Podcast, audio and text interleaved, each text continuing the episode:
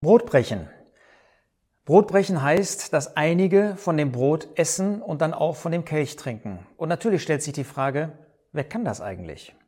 Wir haben uns beim letzten Mal ein bisschen den Charakter dieses Zusammenkommens angeschaut.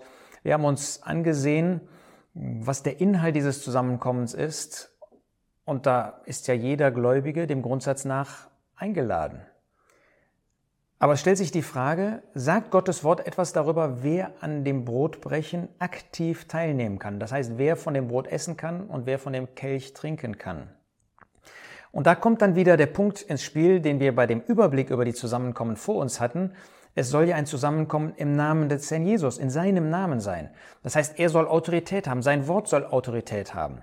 Und deshalb schauen wir in Gottes Wort, was er darüber sagt, um wen es geht. Nun, zunächst einmal zeigt der Apostel Paulus in 1. Korinther 10, dass alle Kinder Gottes, alle Gläubigen dem Grundsatz nach ihren Platz an diesem Tisch des Herrn, an der Gemeinschaft haben des Zusammenkommens des Brotbrechens. Paulus sagt nämlich dort in 1. Korinther 10, Vers 17, denn ein Brot, ein Leib sind wir die vielen, denn wir alle nehmen teil an dem einen Brot. Wir die vielen. Wir, das sind alle die, die zu dem Leib Christi gehören, zu der Versammlung Gottes gehören, zu der Gemeinde Gottes. Das heißt, er zeigt, wir haben alle diesen Platz da.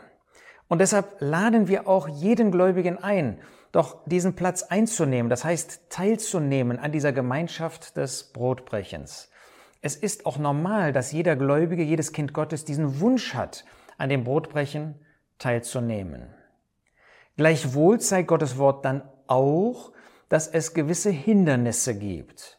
Ein Hindernis, das Gottes Wort nicht zeigt, ist, dass eine Sünde in meinem Leben vorkommt. In 1. Korinther 11 sagt der Apostel Paulus, in 1. Korinther 11, Vers 28, jeder aber prüfe sich selbst und so esse er von dem Brot und trinke von dem Kelch. Wir sollen uns also prüfen, zum Beispiel, ob Sünde in unserem Leben vorhanden ist. Und dann sollen wir sie bekennen. Aber wer von uns würde behaupten, der am Brotbrechen teilnimmt, dass er noch nie ohne äh, ein Bekenntnis äh, in dieser Zusammenkunft gegangen ist? Manchmal sind wir leider so träge, so oberflächlich, dass wir das übersehen haben. Aber Gottes Wort sagt nicht, dass man sündlos werden muss, um am Brotbrechen teilzunehmen. Ja, wir wollen das ernst nehmen. Wir wollen Selbstgericht üben. Wir wollen uns prüfen. Aber das ist nicht das Hindernis, wenn wir bereit sind, die Dinge auch in Ordnung zu bringen.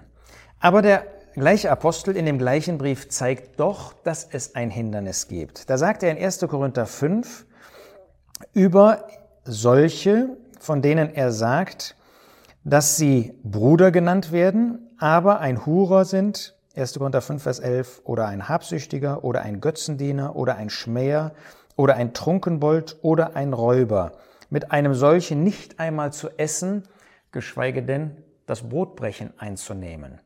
Nein, solche, die in einem sündigen Zustand leben. Das ist für uns oft am einfachsten an dem Fall der Hurerei des Ehebruchs ähm, zu erkennen. Wenn jemand Ehebruch begangen hat, wenn jemand eine außereheliche Beziehung eingegangen ist, wenn jemand Geschlechtsverkehr hatte mit einer Person, mit der er nicht verheiratet ist, dann offenbart er damit, dass Sünde in seinem Leben ist, die ein Zustand ist. Und mit einem solchen dürfen wir nicht einmal essen, Paulus fügt hinzu, tut den Bösen von euch selbst hinaus. So jemanden müssen wir sogar ausschließen aus der Gemeinschaft.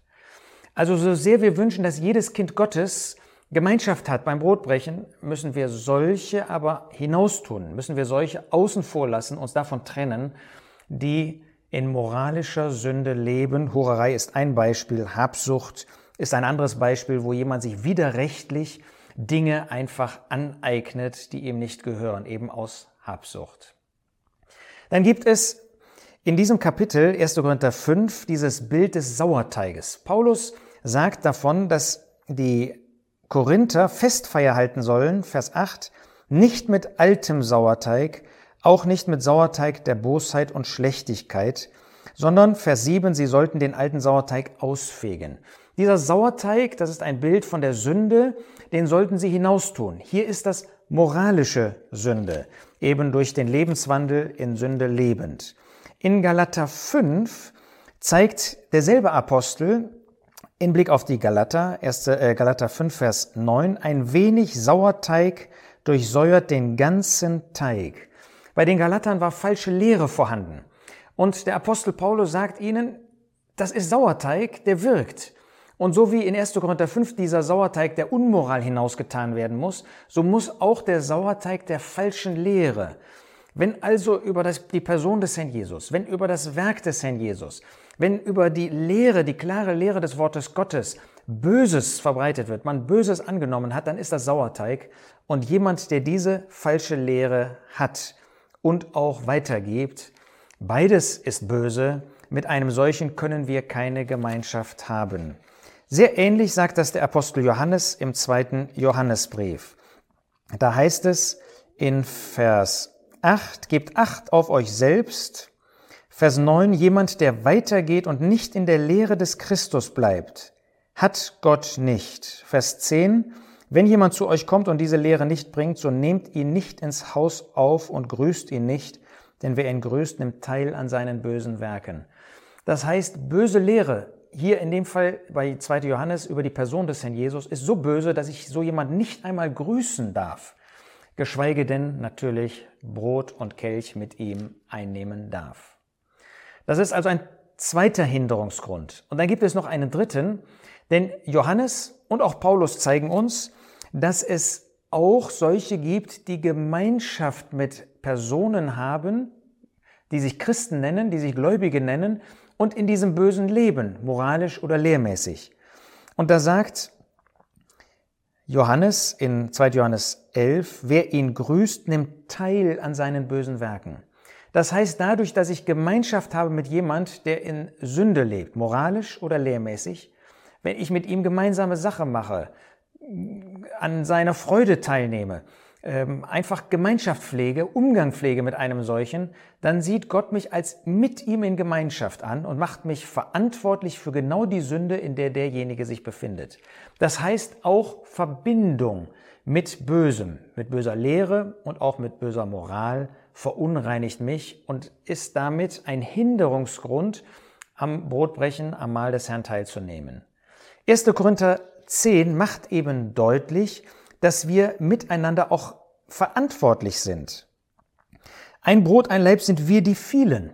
Das heißt, wir haben Gemeinschaft miteinander, denn wir alle nehmen teil an dem einen Brot. Und wenn dann einer, und ich weiß das, in Sünde lebt, dann bin ich in Gottes Augen verantwortlich für ihn. Und deshalb muss ich ihn hinaustun. Tut dem Bösen von euch selbst hinaus, wenn böse Lehre, böse Moral vorhanden ist.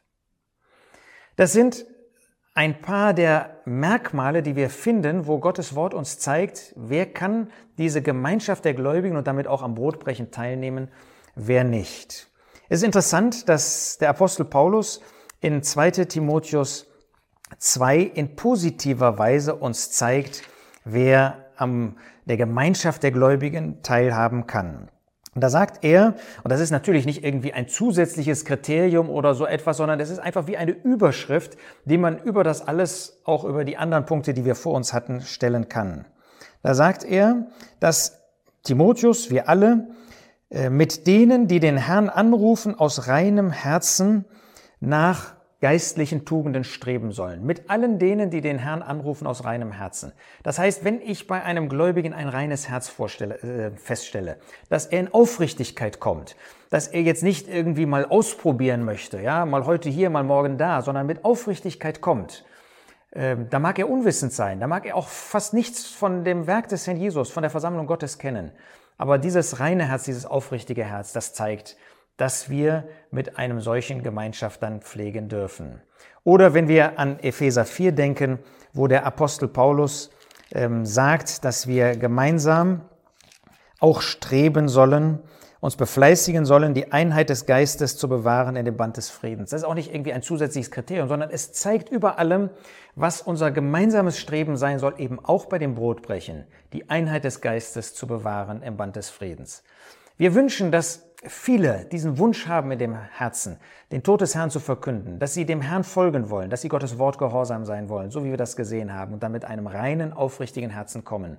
Und wir selbst sind genauso in dieser Verantwortung und wollen das von Herzen tun, denn wir wollen doch den Herrn ehren.